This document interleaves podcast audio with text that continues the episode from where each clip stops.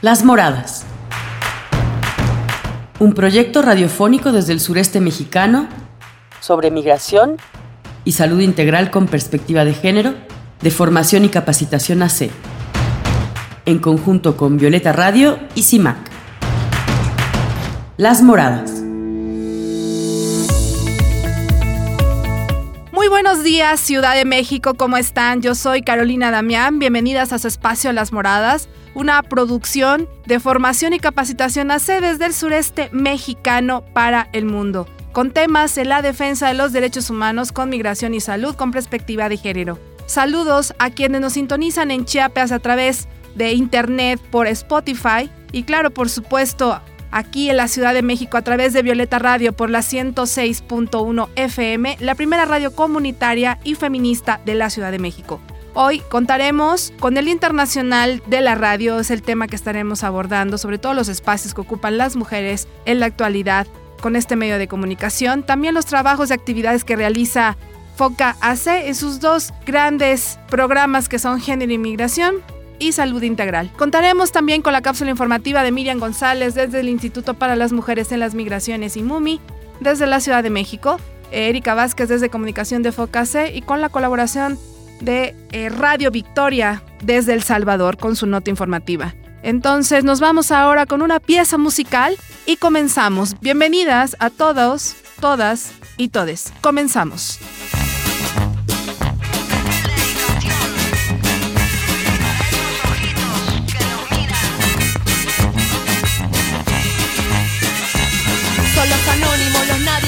Los mal vestidos, los que de vez en cuando te duelen y luego dejas en frío, los nunca tenidos en cuenta, los que no cierran en tu cuenta y aunque no quieras darte cuenta, siempre regresan como resucitando del abismo, merodeando en tu conciencia sin esencia.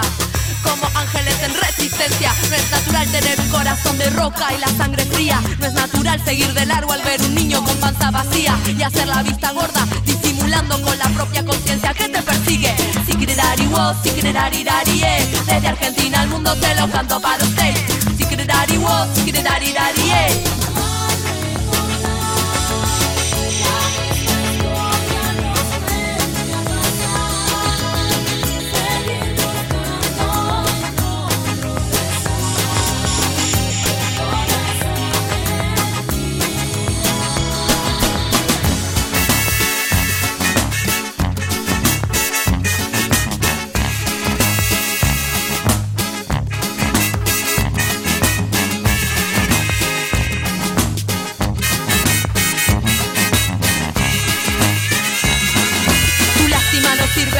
Menos interesa. Las palabras son solo palabras y nunca podrán llenar el vacío en la mesa. Que está famélica, anémica, la indiferencia sin decencia en Sudamérica.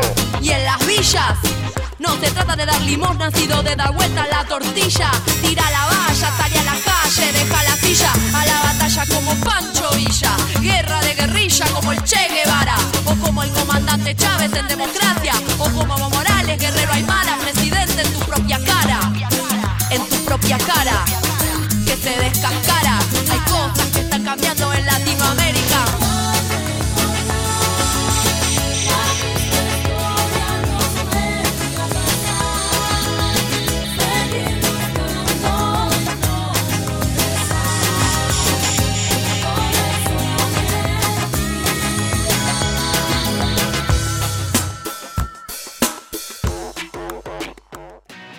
Tu opinión nos importa. Comunícate con nosotras. Mándanos un mensaje de voz o de texto al 55 51 97 78 89. 55 51 97 78 89. Violeta Radio. Nosotras somos muchas voces. Las Moradas. Estamos de regreso aquí en tu espacio Las Moradas y la melodía que escuchamos se llama Actituca y estuvo a cargo de un grupo que se llama Los de Abajo Mexicano, interpretado por Malena de Alesio.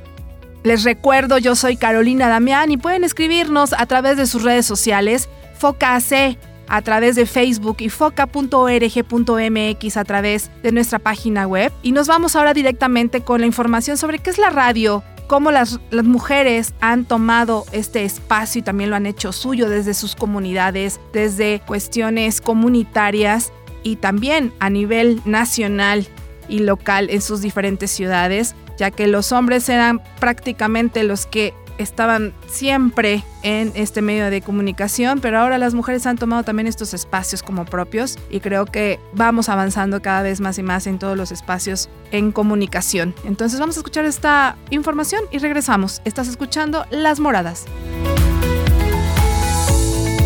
Cuando hablamos de una radio antigua, a todo el mundo se le viene a la mente este tipo de receptor. Estos modelos son los más conocidos, los que vulgarmente se denominan radios antiguas, pero nada más lejos de la realidad. Los receptores que observan son las últimas radios de lámparas, fabricadas a finales de los años 50. En 1910 se inventa la radio de galena, un sencillo receptor que utilizaba minerales como la galena para detectar las ondas electromagnéticas. Para su funcionamiento, el receptor también necesitaba una bobina con un cursor que sintoniza las frecuencias de las estaciones de radio y un cable de antena con dos partes, uno totalmente aislado y aéreo y otro conectado a la Tierra. Una década después de su invención, en 1920, se produjo la primera retransmisión de radio desde Pittsburgh, Estados Unidos. A partir de entonces se dio a conocer al mundo la invención de este medio de comunicación y se comenzaron a fabricar los receptores. Los primeros estaban alimentados por baterías, debido a que la franja horaria de corriente eléctrica que llegaba a las ciudades apenas era de unas horas. Además, la corriente estaba llena de picos de tensión que estropeaban las lámparas de los aparatos de radio. De este modo, se aprovechaban las horas de luz para escuchar la radio y al mismo tiempo para recargar las baterías del receptor. La mayoría de los receptores de radio de entre los años 1921 y 1924 son muy valiosos, especialmente los que son de marcas reconocidas y se encuentran en perfecto estado de conservación. Estos receptores son los llamados radios de lámpara y sustituyeron a la radio de galena. Solían tener las lámparas expuestas en el exterior. Cuando éstas tienen un piquito en la parte superior o son de color azul, están altamente cotizadas. Como dato significativo, durante los primeros cuatro años de la década de los 20, en España no había aparatos de radio, porque no existían emisoras que transmitieran. La primera emisión de radio en nuestro país la hizo Radio Barcelona, emisora EAJ1, el 14 de noviembre de 1924. En sus inicios los receptores de radio se escuchaban con auriculares, pero pronto se adaptaron altavoces que tuvieron mucha relevancia como objeto paralelo a la radio. Los primeros, debido a su forma, se llamaron de cuerno, de trompa o de cuello de cisne. Estaban hechos de diferentes materiales, metal pintado o madera. Otros modelos se prestaban a ser objetos decorativos, de gran belleza, y se fabricaron en celuloide, cerámica y madera.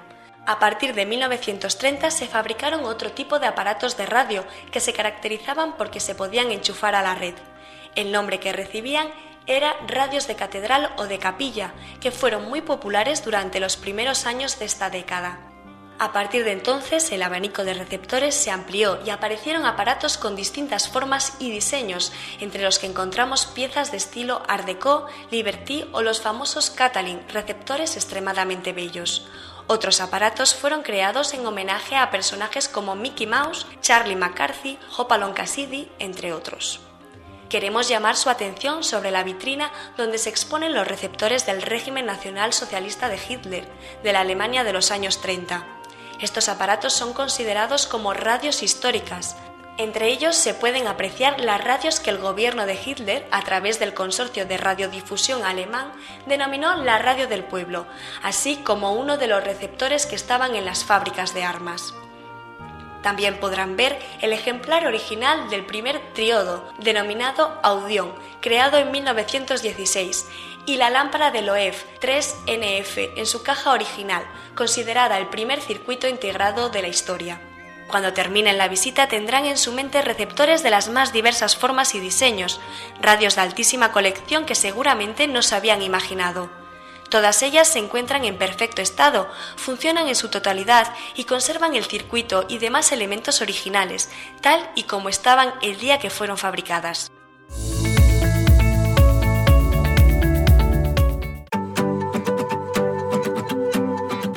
Erika Vázquez nos comenta. Con información de la crítica y UNESCO. Si bien el espectro de la radio pública en México corresponde principalmente a programas generados por hombres y con contenidos que refuerzan estereotipos de sexo, las comunicadoras han construido históricamente los espacios radiofónicos para que las audiencias femeninas, especialmente en el ámbito rural, tengan contenido sobre mujeres desde un enfoque feminista. Las mujeres han contribuido también a la creación de nuevos formatos, en particular en los programas de temática social, las estaciones de radio comunitaria, ofrecen también un espacio importante para la consecución de la autonomía femenina.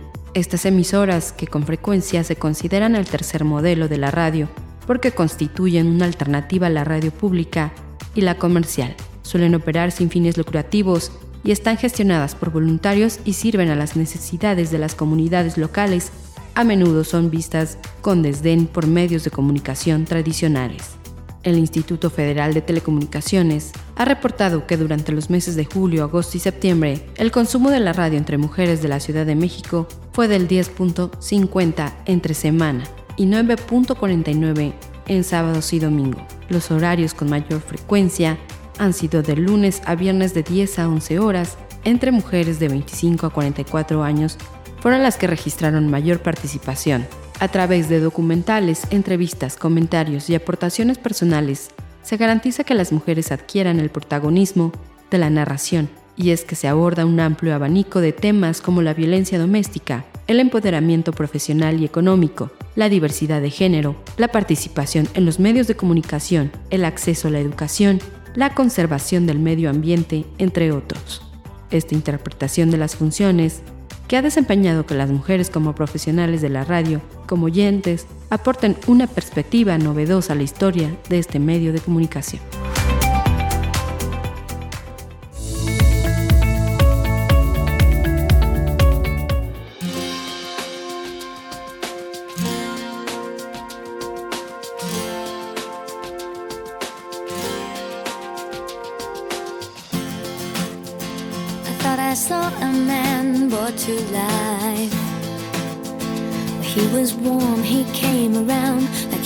Dignified. He showed me what it was to cry. Well, you couldn't be that man I adore. You don't seem to know, seem to care what your heart is for. Well, I don't know him anymore.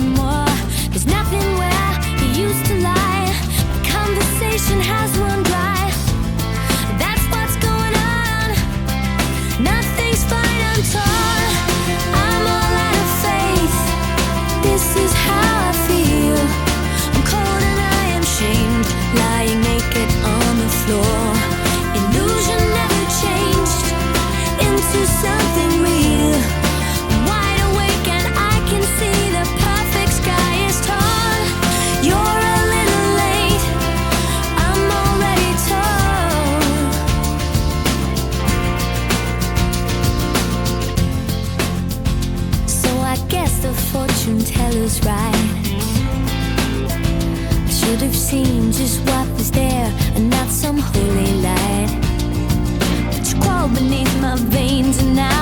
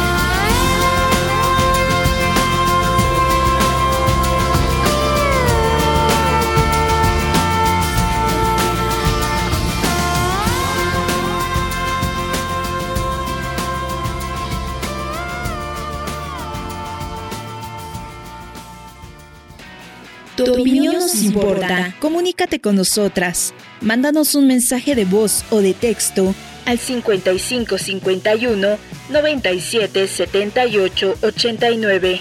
5551 97 78 89. Violeta Radio. Nosotras somos muchas voces. Nuestros conocimientos y prácticas como parteras tradicionales forman parte de la cultura y saberes ancestrales de la medicina tradicional. Son reconocidos por nuestros pueblos y están protegidos por leyes nacionales e internacionales. Partera, tenemos derecho a trabajar libremente sin que nadie nos prohíba atender partos. Por la salud de nuestras comunidades, apoyemos la partería tradicional. Este es un mensaje del movimiento de parteras de Chiapas, Nix y Shim. Las Moradas.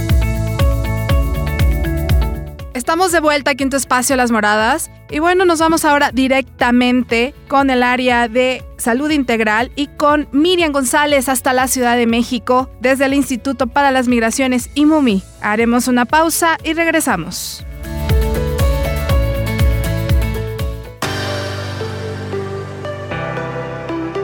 Programa de Salud Integral y Género informa. Hola de nuevo, les saluda Lucía Méndez del área de Salud Integral y Género de Formación y Capacitación AC. Esta semana les compartiremos sobre las actividades que hemos realizado, como han sido reuniones para crear el pronunciamiento de la Agenda Nacional en Defensa por la Partería Tradicional en México, en contra del proyecto de norma que intenta regular a la partería tradicional, que se estará difundiendo en los próximos días. Así como también esta semana se le ha brindado atención a mujeres embarazadas en movilidad. Esto en conjunto con el área de inmigración. Esto ha sido todo por hoy. Hasta la próxima.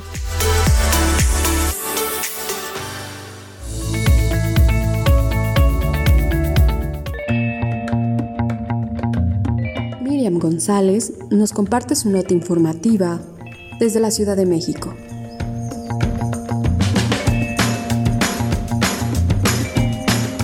Hablemos sobre migración. Carlos y Fernando son una pareja afrodescendiente de la comunidad LGBTIQ que entró a México y se dirigió a Tijuana, donde una organización los entrevistó y determinó que habían sufrido discriminación en su país de origen y por su historia y características los registró para el programa de excepción al título 42 para entrar a Estados Unidos. El Instituto Nacional de Migración decidió que sería correcto darles un oficio de salida definitiva del país, llevarles en autobús a Villahermosa, Tabasco y detenerles en la estación migratoria, aun si la Oficina de Aduanas y Protección Protección Fronteriza de los Estados Unidos, CBP, señaló que su entrada sería por Tijuana. En Villahermosa, logramos su libertad para que pudieran tomar un vuelo hacia Tijuana. Nuevamente, el Instituto Nacional de Migración les impidió subir al avión y los detuvo. Después de varias diligencias, se logró su libertad. Otra vez se compró un boleto de avión para Tijuana con ruta Villahermosa, Ciudad de México, Tijuana. En su cambio de avión en la Ciudad de México, en la sala de espera del aeropuerto, nuevamente agentes de migración los estaban deteniendo sin importarles que tenían un oficio de salida de México vigente y una carta de CBP para entrar a Estados Unidos. Otra vez se realizaron gestiones para que los volvieran a dejar en libertad. Migración los liberó afuera del aeropuerto de la Ciudad de México. Se volvió a comprar boletos de avión para que viajaran a Tijuana. Se tuvo que acompañarles hasta la puerta del avión para que no fueran detenidos, aun si en el proceso fueron nuevamente hostigados por los agentes de migración durante la revisión de sus documentos. Hay varias formas de analizar este recuento. Podríamos pensar en cómo las autoridades en México han restringido aún más el tránsito en los últimos años para personas extranjeras y mexicanas, no solo en los vuelos domésticos en avión, sino también en la compra de boletos de autobús o cuestionar la falta de aplicación de la sentencia de la Suprema Corte de Justicia de la Nación que declaró en mayo de 2022 inconstitucional en las revisiones migratorias al interior del país, o los costos la ineficiencia y la falta de transparencia de las autoridades migratorias. Detener a las mismas dos personas cuatro veces cuando el mismo Instituto Nacional de Migración les había dado un oficio de salida definitiva del país es un buen uso del presupuesto público. Es eficiente llevar en autobús a dos personas de Tijuana a Villahermosa cuando tienen una cita en Estados Unidos y su entrada es por Tijuana. Finalmente, sería importante pensar en el impacto psicoemocional en las personas que son traumatizadas por las autoridades migratorias. Las personas no entienden por qué una autoridad les da un documento que luego esa misma autoridad no respeta. Después de todo ese tiempo y de ser cuatro veces detenidos en estaciones migratorias mexicanas, la pareja llegó a Tijuana y pasó la revisión migratoria en el aeropuerto doméstico con el mismo oficio de salida definitiva vigente que les entregaron cuando los trasladaron de Tijuana a Villahermosa por primera vez y las cartas de las organizaciones que demostraban su situación de vulnerabilidad y la cita con CBP. Finalmente, pasaron a Estados Unidos, donde se reunificaron con familiares que les apoyarán en su proceso de asilo. Para las moradas, Miriam González, Instituto para las Mujeres en la Migración y MUMI.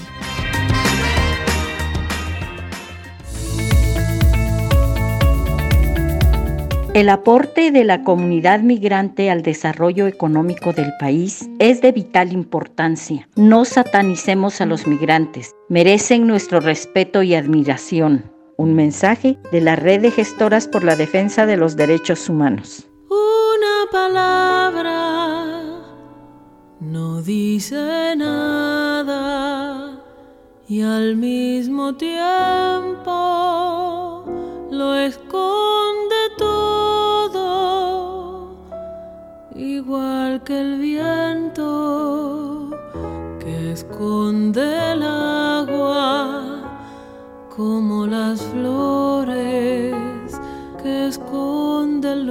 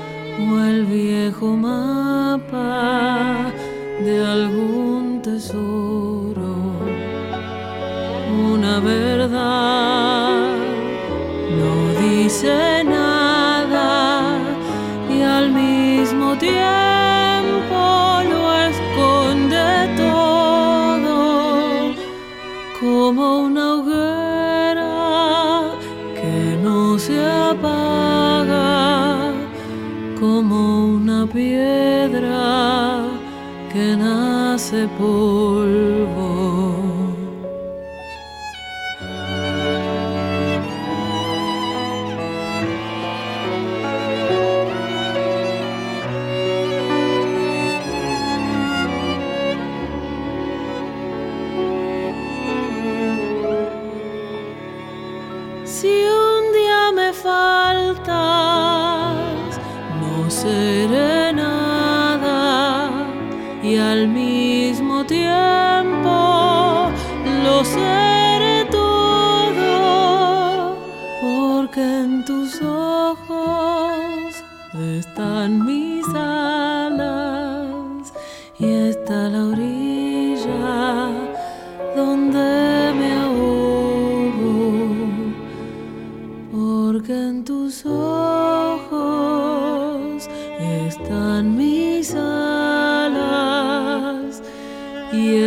está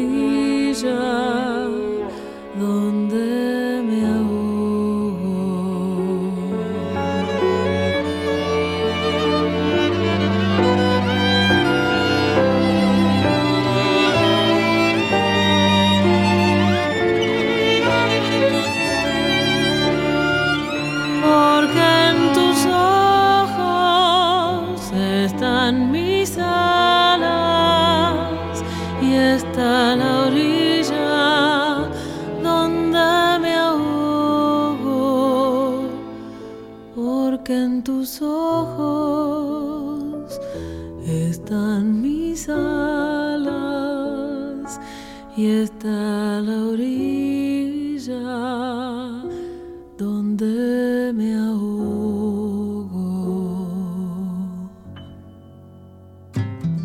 ¿Ya conoces las casas de día? Son espacios para mujeres en las migraciones. Si eres mujer migrante, nosotras podemos acompañarte. Ubícanos en Comitán, Avenida Central número 27, El Calvario, Barrio Centro. Teléfono 963-632-8400. En San Cristóbal, Avenida El Faisán, número 11, Colonia del Valle. Teléfono 967-131-1258. Y en Tuxtla Gutiérrez, 16 Avenida Sur Oriente, número 788, Colonia Lomas del Venado. Teléfono 961-550-2952.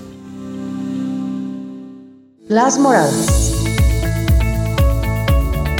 Estamos de vuelta aquí en tu espacio Las Moradas y queremos saludar nuevamente a todas las personas que nos están sintonizando en este momento a través de Spotify, de Internet, a través de su auto en la Ciudad de México. Muchísimas gracias por sintonizarnos y cada vez vamos creando más audiencia y muchas mujeres que nos escriben y que nos dan su apoyo a través de las redes sociales en este programa de las moradas, que lo hacemos eh, cada día mejor, con mejor producción, con mejor calidad para ustedes, de mujeres hecho para mujeres. Y bueno, eh, nos vamos ahora directamente con la cápsula de género y migración y hasta El Salvador con nuestras compañeras de nuestra red mesoamericana, Mujer Salud y Migración. Vámonos con Radio Victoria y regresamos para finalizar ya el programa de hoy.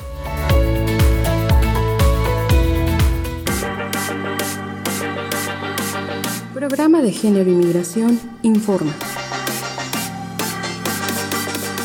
Hola, buenos días. Mi nombre es Berenice y colaboro con Formación y Capacitación AC en la Casa de Día Comitán. El día de hoy quiero compartirles algunos datos sobre nuestro acompañamiento integral a mujeres en contexto de movilidad y sus familias. Hasta el día de hoy estamos acompañando en Comitán 39 casos que implican a 83 personas, de las cuales mujeres son 43, niñas 14, niños 10 y hombres 16.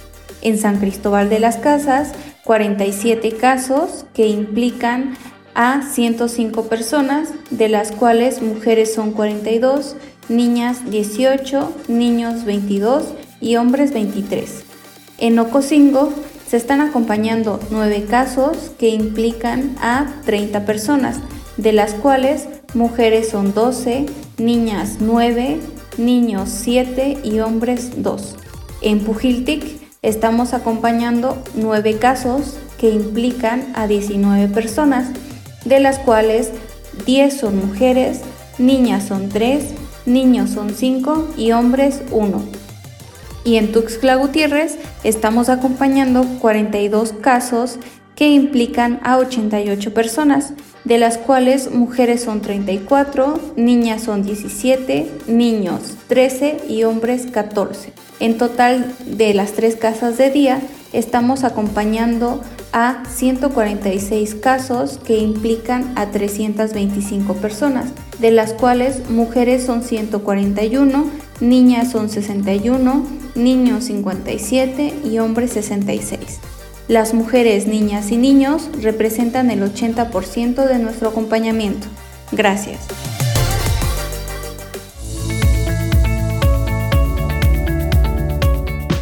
Las Moradas también se escucha en Radio Victoria Cabañas El Salvador.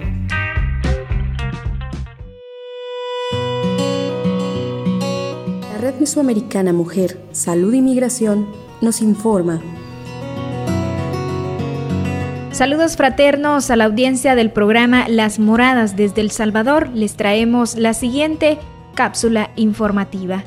Informar que en este mes de febrero se cumple un año de la sentencia de la Sala de lo Constitucional que declaró inconstitucional el artículo 23, inciso 2 de la Ley del Nombre de la Persona Natural, por excluir el cambio del nombre por razones de identidad de género. El máximo Tribunal Constitucional dio un plazo de un año para que el órgano legislativo elabore un mecanismo por el cual las personas trans pudieran cambiar su nombre en los documentos de identidad. Sin embargo, hasta la fecha no se han dado señales desde la Asamblea Legislativa por emitir esta reforma. Brittany Castillo de la asociación Aspid Arcoiris Trans nos comenta que esto podría verse como una pequeña ventana en su lucha por el reconocimiento legal de las personas trans, pero que falta mucho por hacer. Eh, creo que como personas trans eh, tenemos que seguir, tenemos que sentarnos, tenemos que crear mesas técnicas de discusión. Creo que esto viene a, aumentar, ¿verdad? Estas eh, actividades de incidencia, creo que de aprovechar nosotras estamos con la buena voluntad de poder sentarnos con los diferentes partidos políticos, sentarnos con los diputados de nuevas ideas, porque sabemos que en este momento son los diputados de nuevas ideas quienes tienen en sus manos la aprobación de una ley de identidad de género. El Salvador por ahora no cuenta con una ley de identidad de género, que sea específica en el reconocimiento de la autopercepción del sexo y género de las y los ciudadanos salvadoreños, pese a que el artículo 3 de la Constitución es explícito al reconocer la garantía a no ser discriminados en razón del género y de la identidad de la persona. Para Brittany Castillo, las personas trans siguen siendo invisibilizadas en el país. Eh, realmente, eh, como personas trans, seguimos, ¿verdad?, en una realidad de invisibilización de nuestras identidades, eh, uno por nuestra sociedad, nuestra familia, el Estado y el sistema, porque prácticamente eh, desde que asumimos nuestra expresión de género, desde que eh, le mostramos al mundo quiénes somos, en realidad comienza esta vulneración de derechos humanos, Comentar que desde las organizaciones señalan que las y los diputados están obligados a legislar. Sin embargo, desde hace varios años se presentó una propuesta de ley de identidad de género que las y los diputados la archivaron. Ahora esperan que retomen dicha propuesta para aprobar una ley que vele por los derechos de las personas trans en El Salvador. Con esto me despido. Soy Ana López desde Radio Victoria en El Salvador.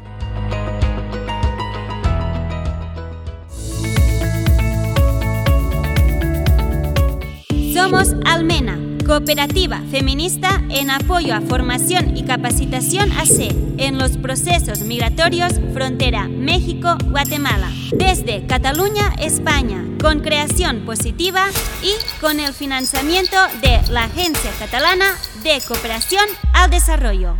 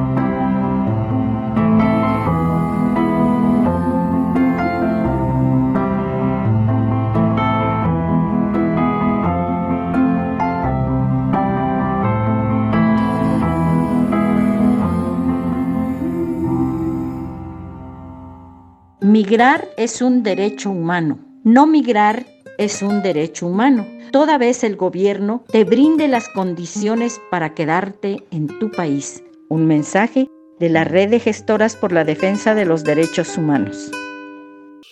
Som Almena, cooperativa feminista recolzant a formació i capacitació AC en els processos migratoris frontera Mèxic-Guatemala. Des de Catalunya a Espanya, amb creació positiva i amb el finançament de l'Agència Catalana de Cooperació al Desenvolupament. Las Moradas. Estamos de vuelta ya para finalizar el programa de hoy de las moradas y bueno, espero que les haya agradado eh, y servido la información que nos dieron nuestras compañeras, sobre todo en los trabajos que realiza Formación y Capacitación AC. Y bueno, el tema que estuvimos abordando el día de hoy es el Día Internacional de la Radio y la radio es un medio masivo de comunicación, el más usado en el mundo, justo porque es muy económico, eh, es muy fácil el acceso a él hasta en el rincón de los rincones pueden encontrar radio por todos lados. Solo necesitas unas pilas y suficiente para tener algún tipo de comunicación con el exterior y saber lo que está sucediendo. Y bueno, las radios comunitarias que las mujeres se han hecho propias de estos espacios son maravillosas, como por ejemplo Radio Victoria en El Salvador, que es un proyecto que lo hacen hombres y mujeres, pero que las mujeres están muy presentes en ese proyecto y creo que es muy importante mencionar. Nuestras compañeras del Salvador son un ejemplo de cómo la radio y las mujeres en una comunidad pueden fomentar muchísima la información eh, de ida y vuelta para la sociedad y mejorar y tener una comunicación mucho más abierta con el mundo exterior. También es una forma de expresión, una forma de expresión, de libre expresión, ya que los medios comunicativos masivos están totalmente controlados, entonces nos quedan medios alternativos como este, por ejemplo, y como muchos otros, gracias al Internet que nos ha abierto esta puerta maravillosa para poder comunicarnos en otras ciudades, en otras entidades, en otros países, en otros idiomas y saber qué está pasando a través de los medios alternativos de comunicación que también se vuelven masivos a través del Internet y que precisamente las moradas quiere conseguir ese objetivo de poder llegar a tantos lados donde se pueda hablar español y en algún momento haremos algunas podcasts en inglés. Esperemos que se pueda cumplir ese sueño que tenemos, pero eh, lo vamos a ir cocinando poco a poco y ya les iremos informando para que nos podamos acercar más y más a ustedes. Entonces, eh, nada, ha sido todo por nuestra parte el día de hoy. Les mandamos saludos, como siempre, a todas las personas que nos sintonizan en diferentes partes del mundo. Muchísimas gracias. Esperemos pronto tener una nueva colaboradora desde Grecia, que ojalá nos acepte la invitación de ser parte de las moradas y cada vez iremos creciendo más y más. En controles técnicos, Manuel Calzada Lira, Erika Vázquez y en conducción, Carolina Damián. Que tengan un excelente fin de semana, pásenle increíble y nos vemos hasta la próxima. Ha sido todo un placer y tómense un cafecito a nuestra salud.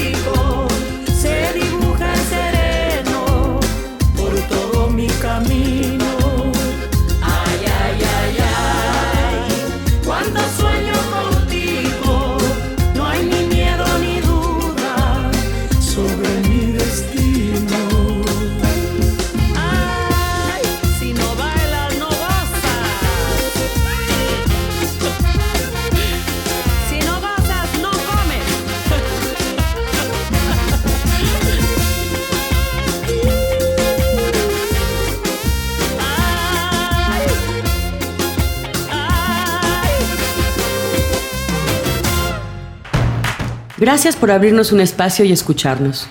Recuerda, todas las mujeres migrantes tienen derechos.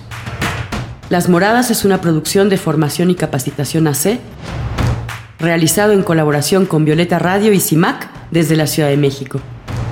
Contáctanos por Facebook, Foca AC, o por nuestra página, foca.org.mx. Llámanos para más dudas, 967 67 45 310. Las Moradas.